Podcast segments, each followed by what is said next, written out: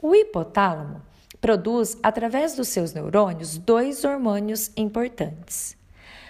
A ocitocina é um hormônio que atua somente nas mulheres e tem duas funções. Primeira função: fazer as contrações uterinas na hora do parto. E a segunda função é contração da musculatura da mama durante a amamentação. Outro hormônio produzido pelo hipotálamo é o ADH, conhecido como vasopressina. É um hormônio antidiurético e ele aumenta a absorção de água nos nossos rins e causa daí a vasoconstrição dos vasos sanguíneos, aumentando a pressão sanguínea. Quando nós temos deficiência Nesse hormônio pode ocorrer o diabetes insípido. Não consegue segurar a água nos rins e aí acaba saindo com a urina e chega a perder cerca de 15 litros por água, é por água não, de água por dia. Então, essa doença, esse diabetes insípido, está relacionado a um problema na liberação do ADH, que é conhecido como vasopressina. A hipófise está dividida em duas regiões.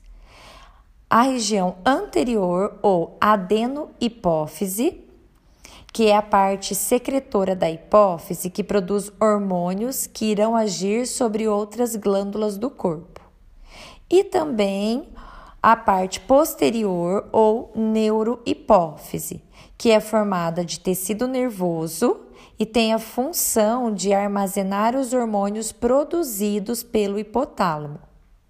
Então, essa região posterior, ou neurohipófise, ela recebe os hormônios do hipotálamo. Enquanto que a região anterior, ela secreta hormônios que vão agir nas glândulas do nosso corpo.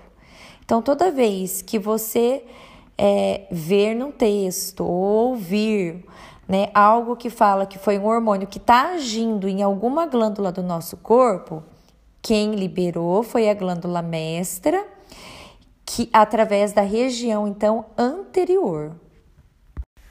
Principais hormônios liberados pela hipófise que vão atuar junto a outras glândulas do nosso corpo. Hormônio somatotrófico, ou conhecido como STH, auxilia no crescimento dos tecidos, por isso é conhecido como hormônio do crescimento. Hormônio lactogênico, LTH, ou prolactina, estimula a produção de leite e interfere no desenvolvimento das mamas. Hormônio tireotrófico ou TSH estimula a tireoide a produzir seus principais hormônios. Hormônio folículo estimulante, FSH, e hormônio luteinizante, LH são chamados de hormônios gonadotróficos, por promoverem o desenvolvimento das gônadas, que são as glândulas sexuais, masculina, testículos e femininas, ovários. Os hormônios gonadotróficos agem sobre a maturação dos folículos ovarianos na mulher e dos espermatozoides no homem. Hormônio adrenocorticotrófico, conhecido como ACTH, atua sobre o córtex das glândulas suprarrenais, estimulando o seu funcionamento. Existe também a glândula pineal, que é uma glândula localizada perto do centro do cérebro, entre os dois hemisférios cerebrais.